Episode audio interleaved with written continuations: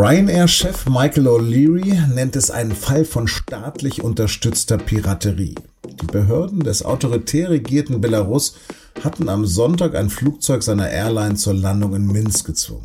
An Bord war der von Belarus gesuchte Blogger Roman Protasevich. Über den Fall, der nicht nur den EU-Gipfel in Brüssel beschäftigt, habe ich mit der SZ-Russland-Korrespondentin Silke Bigalke gesprochen. Sie hören auf den Punkt, den Nachrichtenpodcast der Süddeutschen Zeitung. Mein Name ist Lars Langenau. Schön, dass Sie dabei sind.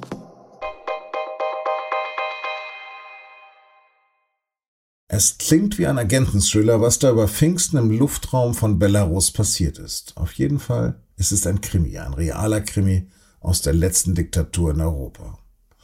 Und er zeigt, Alexander Lukaschenko hat offenbar jegliche Hemmung verloren. Erst hat es im vergangenen Sommer eine Scheinwahl gegeben, bei der hat sich der Dauerpräsident im Amt bestätigen lassen. Die Proteste danach hat er niederknüppeln lassen. Laut Amnesty International wurden mehr als 30.000 Menschen festgenommen. Mindestens 400 politische Gefangene sitzen nach wie vor in Gefängnissen, plus 30 Journalisten und Journalistinnen. Meinungs- und Pressefreiheit gibt es nicht. Und jetzt geht es sogar Oppositionellen im Exil an den Kragen. Kanzlerin Angela Merkel hat sich dazu vom EU-Gipfel in Brüssel zu Wort gemeldet. Roman Protasevich muss sofort wieder freigelassen werden. Alle anderen Erläuterungen für diese Landung des Ryanair-Flugzeuges sind vollkommen unglaubwürdig. Das Gleiche gilt für seine Partnerin Sofia Sapega. Die EU friert nun Konten ein, sperrt den Luftraum für Airlines aus Belarus und Fluggesellschaften der EU landen nicht mehr in Belarus. Aber der Reihe nach. Am Samstag hat der seit 27 Jahren regierende belarussische Präsident ein Flugzeug der irischen Airline Ryanair zur Landung in Minsk gezwungen. Das Passagierflugzeug war mit EU-Bürgern besetzt und auf dem Weg von Athen nach Vilnius. Als der Flieger sein litauisches Ziel schon fast erreicht hatte, begleitete plötzlich ein Kampfjet die Maschine. Der Pilot musste umlenken. An Bord war der 26 Jahre alte Roman Protasevich. Der Blogger wusste offenbar sofort, was los war. Laut Mitreisenden wirkte er aufgeregt, ängstlich, traurig. In der belarussischen Hauptstadt wurden dann die Rucksäcke und Koffer durchsucht. Die Hamas soll eine Bombendrohung verübt haben, hieß es. Die Palästinenserorganisation dementierte das. Die Fluggäste mussten mehr als sieben Stunden warten, bis sie nach Litauen weiterfliegen durften. Jedoch ohne Protasevich und seine 23-jährige russische Freundin. Protasevich steht in Belarus auf der Liste gesuchter Terroristen. Er engagiert sich in der Opposition und berichtet über die Proteste in seinem Land. Sein Telegram-Kanal war einer der meistgelesensten in Belarus. 2019 floh er nach Polen. Seit Ende 2020 lebt er in Vilnius. Montagabend wurde dann ein Video verbreitet, auf dem der Blogger Geständnisse ablegt. Protasevich sagt da, dass er mit den Ermittlern zusammenarbeitet. Nach Einschätzung der Opposition wurde er dazu gezwungen. Über dieses Video, Lukaschenkos Schreckensregime und die Rolle Russlands, habe ich mit meiner Kollegin Silke Bigalke in Moskau gesprochen. Silke, ist das der normale Umgang mit Oppositionellen in Belarus?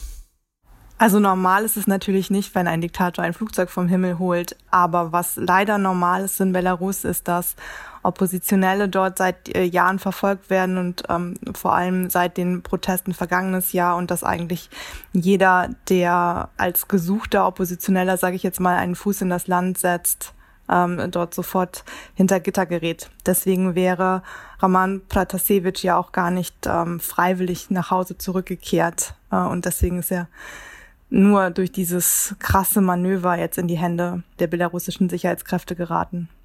Wer ist dieser Roman Protasevich?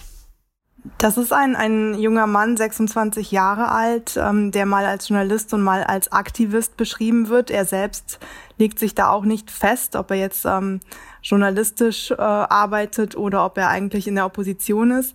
Er ist schon vor zehn Jahren zu Protesten gegangen, hat seine Mutter erzählt, und dort auch schon damals festgenommen worden und hat dann als Journalist frei berichtet und ist 2019 nach Polen geflohen und hat sich dort diesem Telegram-Kanal Nechta oder Nexta wird es geschrieben, angeschlossen und ist Chefredakteur geworden. Und das ist der Grund, warum er jetzt in, in Belarus verfolgt wird, weil über diesen Kanal, über dieses Portal damals quasi in Echtzeit über die Proteste berichtet worden ist. Dorthin haben Protestierende Videos geschickt von den Demonstrationen und vor allen Dingen von dieser krassen Gewalt, mit denen das Militär und die Polizei gegen die Protestierenden vorgegangen sind, was dann noch mehr Menschen auf die Straße geholt hat. Also es war eigentlich weniger journalistische Analyse als sozusagen Live-Berichterstattung und auch Informationen darüber, wo sich die Protestierenden treffen konnten, wo Straßen gesperrt waren, wo die Protestzüge lang gingen. Das lief alles irgendwann vor allem über Nechta. Und deswegen wirft Lukaschenko Protasevich jetzt vor, dass er Massenunruhen organisiert hat. Also ein 26-jähriger Blocker wird dem Präsidenten von Belarus so gefährlich, dass er jetzt diesen Aufwand betreibt. Ja und nein. Also erstens, ja, solche Menschen wie dieser 26-jährige Blogger sind deswegen gefährlich für Lukaschenko, weil der sich vor allem vor Massenunruhen fürchtet und nicht möchte, dass es wieder zu solchen Protesten kommt wie vergangenes Jahr. Und Leute wie Protasevich haben halt dabei geholfen, diese Proteste zu organisieren. Deswegen, ja, einerseits sieht, betrachtet Lukaschenko und sein Machtapparat ihn als große Gefahr. Andererseits kann man jetzt nicht sagen, dass er wahrscheinlich genau auf ihn nur abgezielt hat, als er sich entschlossen hat, einen Kampfjet in die Luft zu schicken und dieses Flugzeug abzufangen. Das hat er vor allem auch deswegen gemacht, vermutlich oder sehr wahrscheinlich, um ein Signal zu senden an alle anderen Oppositionellen, dass sie sich nicht mehr sicher fühlen können, nicht mal, wenn sie eigentlich nur von einem EU-Land ins nächste fliegen und Belarus umgehen. Was erwartet ihn denn jetzt in Belarus? Ihn erwarten vor allen Dingen viele Jahre Gefängnis auf diesen Vorwurf Massenunruhen, das setze ich mal jetzt in Anführungszeichen organisiert zu haben, stehen 15 Jahre Gefängnis dort. Und äh, Gefängnis in Belarus ist eben nicht Gefängnis wie in Deutschland. Dort sterben auch immer wieder Oppositionelle hinter Gittern, beziehungsweise sind Festgenommene in den vergangenen Jahren oder vor allen Dingen vergangenes Jahr dort schwer gefoltert worden.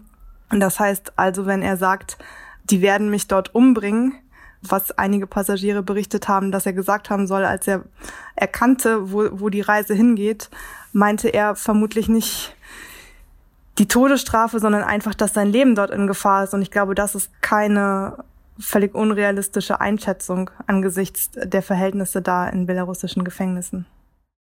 Du berichtest ja aus Moskau und ähm, Belarus gehört zu deinem Berichtsgebiet. Äh, welche Rolle spielt denn der russische Geheimdienst FSB dabei? Das fragen sich jetzt alle, glaube ich. Was ich sagen kann, ist, dass Lukaschenko mit Sicherheit ohne die Unterstützung des Kreml, also vor allem finanzielle Unterstützung, aber auch Unterstützung durch wahrscheinlich Geheimdienst und Militär heute nicht mehr an der Macht wäre. Insofern ist sehr wahrscheinlich, dass Lukaschenko solche Entscheidungen vermutlich nicht mehr ohne russische Beteiligung trifft oder solche Aktion womöglich auch gar nicht ohne russische Hilfe ausführen kann. Aber das sind alles Spekulationen, würde ich jetzt sagen. Was heißt Spekulationen? Vermutungen. Hm. Jetzt hat ja Merkel und die EU, die haben ja alle jetzt schon gedroht. Welche Strafen wären denn für die Führungsklicke in Minsk wirklich schmerzhaft? Auch das ist eine dieser Fragen, die jetzt alle, worauf jetzt alle gerne eine sichere Antwort hätten. Ähm, wirklich schmerzhaft ist vielleicht auch gar nicht die entscheidende Frage, weil für Lukaschenko und für die Menschen, die ihn unterstützen und die mit ihm gemeinsam all diese Menschenrechtsverbrechen jetzt begehen, geht es eigentlich nur darum, so lange wie möglich an der Macht zu bleiben, weil sobald es dort einen Regierungswechsel oder einen Regimewechsel gibt, müssen sie sich ja selber fragen, ob sie zur Verantwortung gezogen werden, vielleicht vor Gericht gestellt werden, wie danach ihr Leben aussieht. Das heißt, für sie geht es jetzt sozusagen um ihre Existenz. Und das ist erstmal wichtiger als beispielsweise, ob sie weiterhin in die EU reisen dürfen oder nicht. Allerdings würde alles helfen, was, was Lukaschenkos Unterstützern schadet und sie vielleicht hinterfragen lässt, ob es sich weiterhin lohnt, diesen Mann zu unterstützen. Also Sanktionen gegen belarussische Oligarchen ähm, auf die Lukaschenko weiterhin angewiesen ist. Wie ist denn die Lage der Opposition gerade in Minsk? Die führenden Oppositionellen, die immer noch in Minsk oder in Belarus sind, die sitzen längst im Gefängnis, alle anderen sitzen im Exil. immer noch äh, im Gefängnis sitzt zum Beispiel Maria Kalesnikova, die wir von den Bildern aus dem Sommer kennen, die damals die Proteste mit angeführt hat.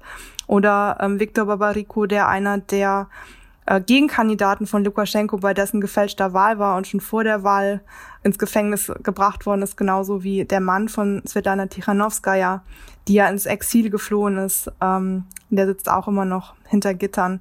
Äh, also im Prinzip haben diejenigen, die da öffentlich äh, gegen Lukaschenko auftreten, die Wahl zwischen ähm, Exil und, und Knast. Was hältst du denn von dem Video, was jetzt gerade aufgetaucht ist? Das ist eines dieser Videos, wie wir sie auch schon von anderen Oppositionellen, die, die in die Fänge des Sicherheitsapparats gelangt sind, kennen. Also ein, ein offenbar abgelesener, heruntergeraterter Text. Ähm, Roman Protasevich wirkt da auch äh, sichtlich nervös und, und ihm ist offenbar vorgegeben worden, dass er jetzt ähm, gestehen soll, diese Massenunruhen mit organisiert zu haben. Außerdem sagt er, er würde gut behandelt. Ähm, und äh, die, die Sicherheitskräfte verhielten sich maximal korrekt. Also das, das scheint unter Druck entstanden zu sein. Wir kennen das auch schon von, von Svetlana Tichanowskaja, gab es ein ähnliches Video, bevor sie dann nach Litauen geflohen ist, in, in dem sie auch ganz anders wirkt, als sie normalerweise auftritt und, und damals gesagt hat, die Menschen sollten aufhören zu protestieren. Also das sind offenbar erzwungene, erzwungene Aufnahmen. Vielen Dank und jetzt noch Nachrichten. Vonovia und Deutsche Wohnen wollen fusionieren. Das sind die beiden größten deutschen Wohnungsunternehmen. Wenn sie sich zusammenschließen, würde der mit Abstand größte Wohnungskonzern Europas entstehen, mit mehr als einer halbe Million Mietparteien. Was das für den Immobilienmarkt an sich und die Mieter der beiden DAX-Konzerne bedeutet, das können Sie ausführlich im Wirtschaftsteil der SZ von Mittwoch lesen. Unser Sportpodcast ist wegen des Feiertags am Montag ausgefallen. Deshalb nur ganz kurz am Rande, was eh schon alle erwartet haben. Yogi geht, Hansi kommt. Der Ex-Trainer des deutschen Rekordmeisters FC Bayern, Hans-Dieter Flick, wird nach der EM Nachfolger von Joachim Löw. Als Bundestrainer der Fußballnationalmannschaft beerbt er damit seinen einstigen Vorgesetzten.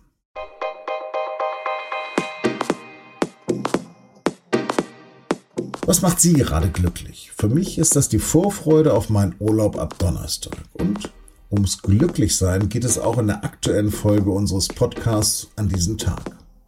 Da schauen wir täglich auf Ereignisse von heute vor zehn Jahren und fragen uns, was ist daraus geworden. Und heute vor einem Jahrzehnt, da stand in der SZ, dass die Dänen damals das zufriedenste Volk der Welt waren. Meine Kollegin Antonia Franz hat sich deshalb in der aktuellen Folge von An diesem Tag gefragt, was uns eigentlich glücklich macht. Zu finden auf sz.de-podcast oder auf Spotify. Das war auf dem Punkt. Redaktionsschluss war 15 Uhr. Vielen Dank fürs Zuhören. Das Vidania, wie die Russen oder Farvel, wie die Dänen sagen.